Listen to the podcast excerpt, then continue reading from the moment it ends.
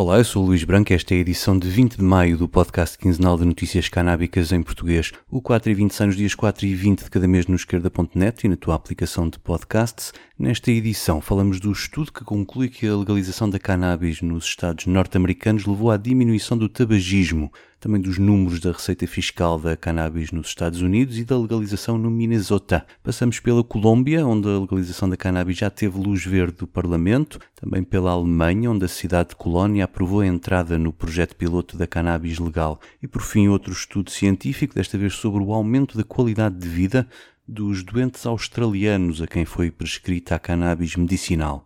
Subscreve também os podcasts do esquerda.net, o Contra-Regra, com os convidados à conversa com Catarina Martins, o Alta Voz, com leituras longas de artigos, os Cantos da Casa, com o melhor da música portuguesa, e o Mais Esquerda, com registros de debates e conferências. E agora vamos às notícias.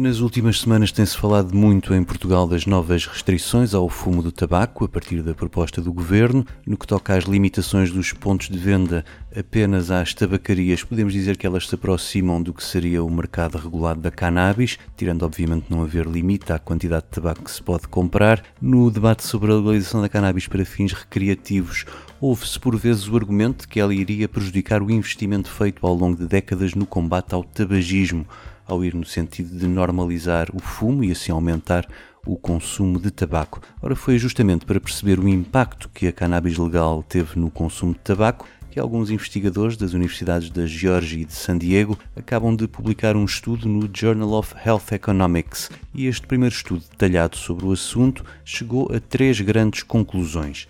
A primeira é que a legalização da cannabis para fins recreativos aumentou o consumo adulto da cannabis entre 2 a 5 pontos percentuais, um aumento que se explica em grande parte pela iniciação ao consumo entre as pessoas que nunca o tinham feito antes da legalização. A segunda conclusão vem desmentir aquele argumento que falei ao concluir que não só não existe um aumento do consumo de tabaco nos estados onde se legalizou a cannabis, como até se verifica uma redução entre 1.4 a 2.7 pontos percentuais do número de consumidores de tabaco passados três anos da legalização. A terceira conclusão é que, onde a legalização implicou a abertura de dispensários para a venda de cannabis, isso correspondeu a maiores aumentos do uso de dispositivos eletrónicos para fumar, do que nos estados que optaram por não abrir essas lojas, ou seja, esses dispensários tornaram-se um canal de distribuição dos aparelhos dos cigarros eletrónicos. Em termos gerais, a redução do uso do tabaco nos estados que legalizaram há mais tempo como no Colorado ou em Washington, ocorre sobretudo entre os homens e onde há dispensários de venda ao público. Quem pode beneficiar desse efeito de substituição do tabaco pela cannabis são os cofres do sistema de saúde. Feitas as contas, as estimativas dos autores do estudo apontam para uma redução da prevalência do tabagismo em mais de 5 milhões de pessoas, o que representa em euros uma poupança de despesas de saúde ligadas ao tabagismo de cerca de 10 mil milhões por ano nos Estados Unidos.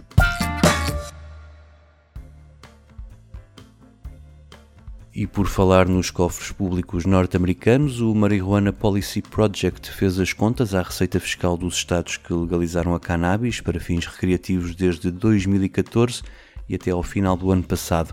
E essa receita total, que não inclui a cannabis para fins medicinais, ultrapassou a fasquia dos 15 mil milhões de dólares, que em euros dá um pouco menos. Como sublinha o líder daquela organização, esse dinheiro ajudou a financiar projetos de prevenção e tratamento das dependências, serviços para os veteranos de guerra, apoio escolar ou reparações às comunidades mais afetadas pela guerra às drogas. Mas atenção, no ano passado e pela primeira vez, essa receita fiscal baixou face ao ano anterior, isto apesar de haver novos estados a recolher o imposto sobre a cannabis, como a Nova Jersey ou o Novo México para explicar esta queda nas receitas. Há quem diga que as do ano anterior, 2021, foram inflacionadas por causa da pandemia, com as pessoas em confinamento a gastarem mais dinheiro em cannabis para se distraírem, já que não o podiam fazer em concertos, jantar fora ou viajar.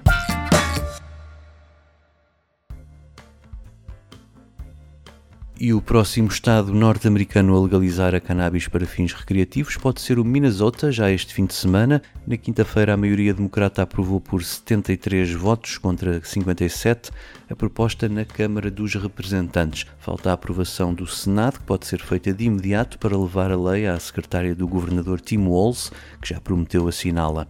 A lei permite aos maiores de 21 anos a posse e a compra até 2 onças, ou cerca de 57 gramas, de flores de cannabis, 8 gramas de concentrado e 800 miligramas de produtos comestíveis. O autocultivo também é permitido até 8 plantas por casa, das quais no máximo 4 em floração. Assim que houver luz verde do governador, o Minnesota vai tornar-se o 23º estado com cannabis legal para uso recreativo e o 11 a legalizar o autocultivo da planta.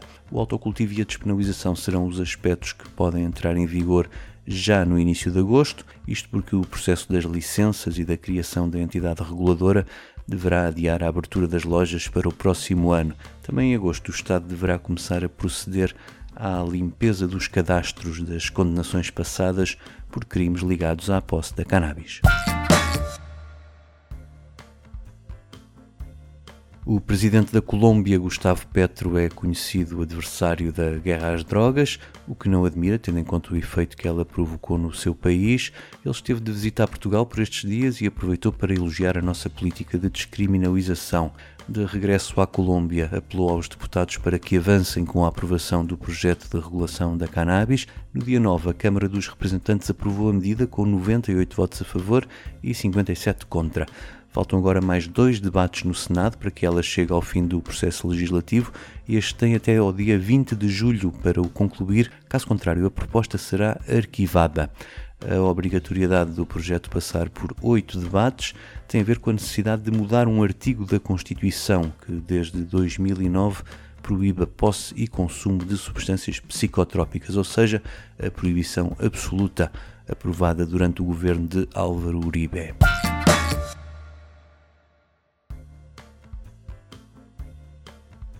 Aqui na Europa, as atenções estão concentradas na Alemanha, onde os deputados vão discutir em breve o plano do governo para avançar ainda este ano com os clubes sociais e o autocultivo. A legalização com lojas abertas ao público ficará para mais tarde e dependerá da pressão sobre Bruxelas, para a qual o governo alemão já procura aliados, nomeadamente nos Países Baixos, Luxemburgo ou Malta. Enquanto isso não acontece, o plano passa por criar projetos piloto em cidades e estados que se voluntariem. Depois de Frankfurt e da vizinha Offenbach, esta semana foi a vez da cidade de Colónia se oferecer para estar na primeira linha destes projetos piloto. A proposta foi a votos na autarquia e passou, com os votos da maioria que suporta o governo a nível nacional, com a única oposição dos conservadores da CDU. Neste estado da Renânia do Norte-Westfália, há mais cidades interessadas em integrar o projeto piloto da cannabis legal, como é o caso de Dortmund, Düsseldorf ou Münster.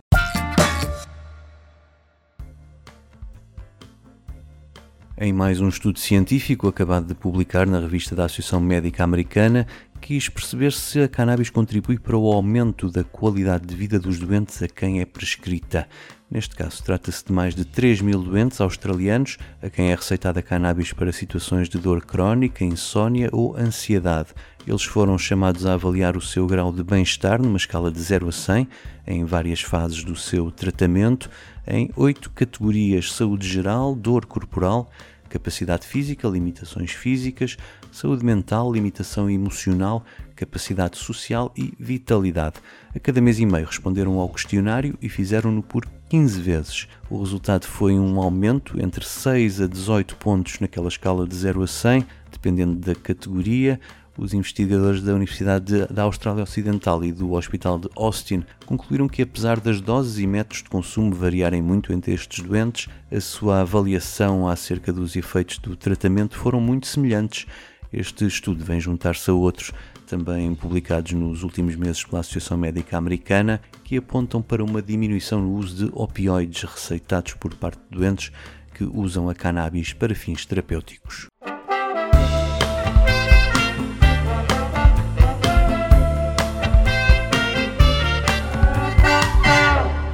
O 4 e 20 despede com o momento musical. Fiquem com o Jorge Palma e esta canção de vida que fecha o seu novo álbum chamado Vida e foi escrita para o Carlos do Carmo, a quem é dedicada.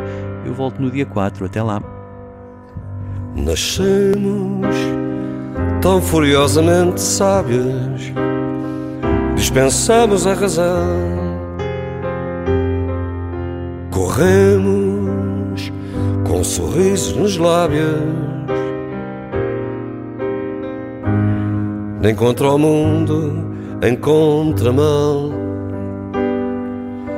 Crescemos, descortinando o nosso fado, desvendando a nossa voz. Mantemos bem acondicionado o fugitivo que há em nós. Tu, tu que nem sempre me entendes, mas que tão bem sabes aconchegar aquele que eu sou. Talvez, em algum instante, a olhares-me, consigas simplesmente, sem pudor, a ver-te em mim.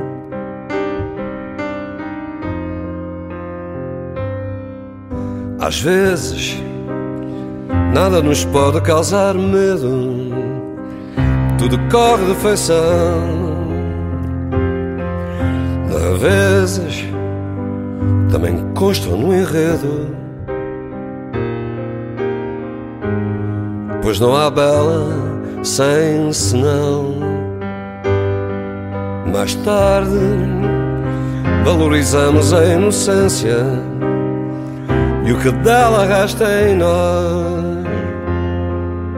Mais tarde, temos plena consciência